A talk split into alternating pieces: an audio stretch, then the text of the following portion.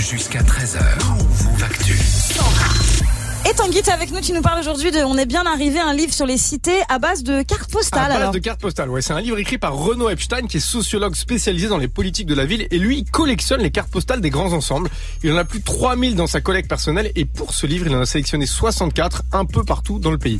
En fait, depuis 8 ans, il poste sur Twitter des cartes postales de cités, HLM, de tours, de grands ensembles, parce qu'elles racontent plein de choses. En fait, ces cartes, elles datent d'une époque où les grands ensembles, c'était vendu comme la modernité urbaine. Ouais. On disait, il y a une promesse de progrès social. Ouais, ouais. Venez habiter là, vous C'était dans les années 60-70.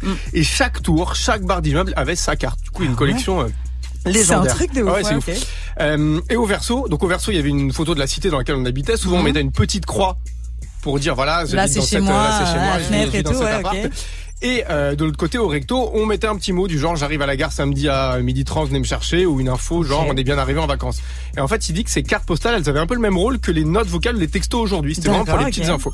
Au fil des pages, on voyage partout en France, donc en région parisienne évidemment, avec des cités célèbres. Euh, la Sablière à Bondy, les Jeunettes à Clichy-sous-Bois, les Choux à Créteil, Mm. la cité Hoche à Ivry, la Grande Borne à Grigny, les Mureaux, Pablo Picasso à Nanterre, etc.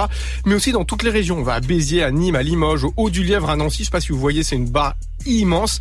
On va même à Voipy. Alors on dit on dit Voipy et pas Voipy. Hein, je Voipy. si on contrôle Armel. C'était dans l'actu il y a pas longtemps d'ailleurs. exactement, ville, qui a eu son buzz sur Twitter Bien récemment. sûr, et oui, on va aussi à Rieux, à côté de Lyon, où j'ai vécu quand j'étais petit. Donc j'en profite pour Oh. placer une dédicace au 6940. Ah.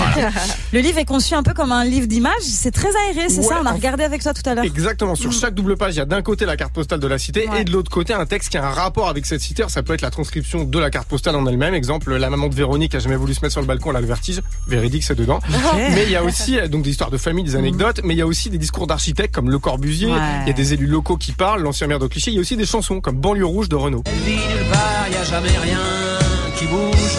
Pour elle, la banlieue, c'est toujours gris, comme un mur d'usine, comme un graffiti. Le bouquin il recense aussi des déclarations d'artistes. Il y a un extrait du discours de Sarkozy qui disait on va nettoyer au Karcher la cité des 4000 à la Courneuve. Je sais pas si vous vous en souvenez. Il y a un dialogue du film La haine et il y a aussi évidemment des textes de rap qui vont de NTM à Kerry James en passant par La Rumeur. Il s'agira de sang sur les murs au crépuscule d'une bavure. Je murmurais la haine, enclavé dans les UP en région parisienne. Les textes sont très courts, ils sont variés. Il y a par exemple une remarque d'un psychologue des années 60 qui disait Vous allez voir, ces grands ensembles vont donner plus de pouvoir aux femmes. Sais pas trop pourquoi. Il y a aussi un texte de Kylian Mbappé qui dit On vit là-bas dans un incroyable mélange de cultures, mais quand vous n'êtes pas de là-bas, vous pouvez pas comprendre ce que c'est. Alors qu'est-ce que ça raconte Tanguy sur l'évolution des banlieues Déjà, ce qui est hallucinant, tu l'as vu quand on feuillette le livre, c'est qu'en fait, c'est des cartes postales d'un autre temps. On Mais voit oui. par exemple des vaches qui broutent devant les Mais barres oui, d'immeubles. mais oui, ça rappelle le bouquin de Joe Star dont j'avais parlé ici il y a plusieurs mois où il Ouais. racontait que justement lui, euh, euh, au tout début à Saint-Denis, bah, en fait, les barres d'immeubles, elles étaient à la campagne.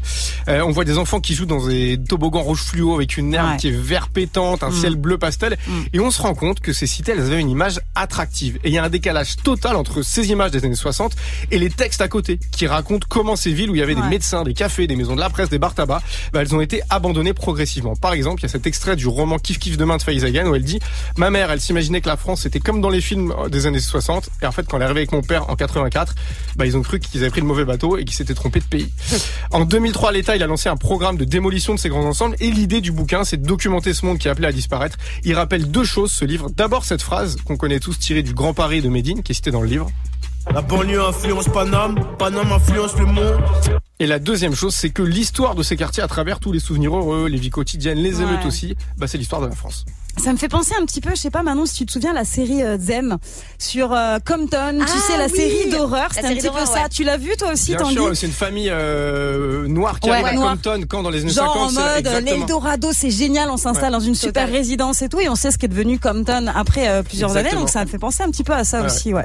Ça a l'air chiant, mais ce bouquin quand même. Mais Ouais, du coup, ça a l'air fait, mortel. a- tu vois, ça remet un peu de perspective en disant, il y avait un rêve. Alors certes, c'est un rêve un peu factice, mais voilà, il y avait aussi un truc où on se disait, bah ces cités, elles vont vivre, et on- voit en fait que la vie, on comprend comment la vie quotidienne de celles et ceux qui ont grandi là dans les Mm. années 60, bah ils y sont hyper attachés, quoi. Mm, ouais, c'est clair. En tout cas, redonne-nous le nom du livre, s'il te plaît. On est bien arrivé, un tour de France des grands ensembles de Renaud Epstein, c'est aux éditions Le Nouvel Attila. Merci Voilà, beaucoup. Tanguy. Merci. On réécoute ta chronique sur toutes les plateformes évidemment de podcast.